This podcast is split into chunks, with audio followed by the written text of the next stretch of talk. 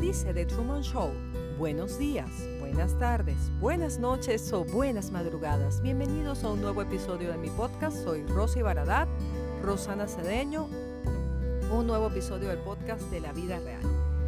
Donde sea que estés ahorita, quiero volver a recordarte. Puedes escuchar podcast donde quieras, mientras te bañas, mientras cocinas, en el carro, donde sea. Este, este episodio del podcast está patrocinado por Trends Art, arroba Trends Art, de Venezuela para el mundo. Trends Art, para ti que tienes espíritu aventurero, debes usar los accesorios de Trends Art. Para la playa, el campo o la montaña, están para ti. Y ustedes dirán, Rosy, ¿qué es Trends Art? Son unas pulseras de paracord, hechas 100% manual por una persona muy especial para mí. Así que te invito a visitar las redes sociales de Trendsart, a hacer tu pedido y ponerte ya en la onda del paracord. Trendsart de Venezuela para el mundo. Ahora vamos a lo que nos atañe. Hoy tengo un episodio para ustedes que se llama Ropa a 100. Y sí, últimamente he estado poniéndoles muchas incógnitas con esos títulos. Ustedes dirán, Rosy, ¿qué te está pasando? Es que quiero que utilicen las neuronas. Vamos a pensar, ropa a Si yo les diría, si yo les diría, no, si yo les digo que en un momento de mi vida yo fui una vendedora ambulante, de esas que ustedes ven en la calle, ustedes dirán, ¿es verdad o es mentira? Vamos a ver. Pues sí, es verdad. Rosana en su vida vendió ropa a 100 bolívares. Cédula al piso, no me da miedo, tengo 41, no me da miedo ni me da pena. Tengo 41 y eso sucedió más o menos por allá en el año 1997. 17 años, estaba en la universidad y pues yo necesitaba dinero. Dinero porque mi mamá me mantenía y mi papá me mandaban una mensualidad, pero uno siempre necesita comprarse su cosita. Siempre me han gustado los champús, los perfumes y bueno. Resulta ser que yo tengo una tía menor y nosotras vimos la posibilidad de un negocio que era vender ropa usada, ropa que ya no nos servía. Descubrimos que en un mercado municipal que quedaba cerca de nuestra casa, habían personas que colocaban, digamos, una suerte de sábana o de tela en el piso y ordenaban la ropita y la vendían a 100 bolívares. Y nosotros dijimos, bueno, pero si ellas la hacen, ¿por qué nosotros no? Y así las cosas, sin tener carro propio, y en un autobús, tal cual como esos que vemos hoy en día, bueno, aunque no vamos a entrar en cosas, en detalles para no ponernos a llorar con la situación de Venezuela. Eh, nosotros nos montábamos en un autobús que existían en esos momentos, pagamos el pasaje, nos despertábamos los sábados a las 5 de la mañana y nos íbamos al mercado a buscar el mejor puesto para vender nuestra ropa a 100. Era fabuloso ver la energía. Yo creo que desde ese momento yo sentía ya un llamado a hablar con la gente porque es que no me daba pena.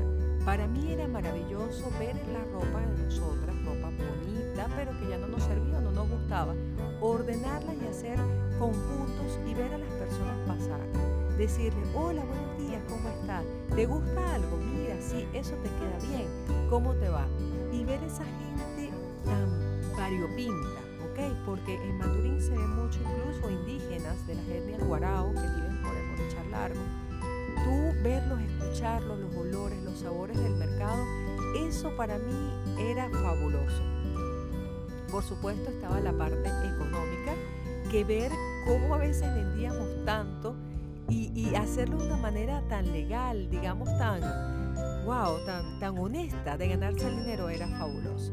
De allí salíamos y quisimos en algunos momentos montar otro negocio, tener eso como la materia prima e ir a comprar eh, materiales y hacer tortas para vender. Porque nosotras, mi tía me lleva cinco años, ya es cinco años mayor que yo. Nosotras queríamos echar para adelante, tener nuestro negocio.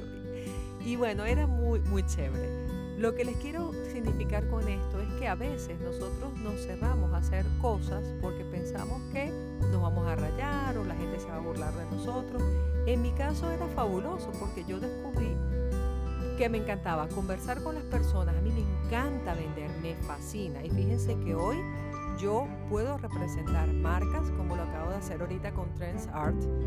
Lo puedo representar con mi voz. Entonces soy una suerte de vendedora. Ya después en mi vida, después les cuento tuve la oportunidad de, ser vendedora, de ser gerente de siete tiendas de Movistar y vender celulares. O sea que por allí venían las cosas.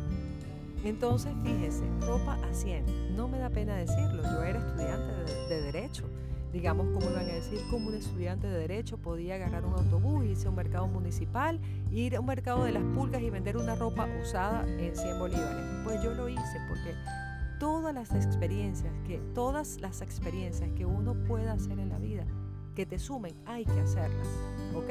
¿Lo haría hoy nuevamente? Por supuesto que sí. También me encantaría hacer un mercado de las pulgas. Me fascinaría porque pienso que también le hacemos un bien al planeta.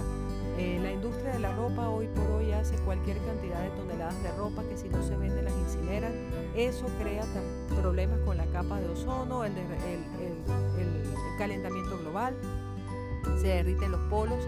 Entonces, ver, comprar una ropa usada, yo no lo veo mal. Siempre que esté en buen estado, esté digna, esté impecable, pues se puede hacer. Donarla, por supuesto, también.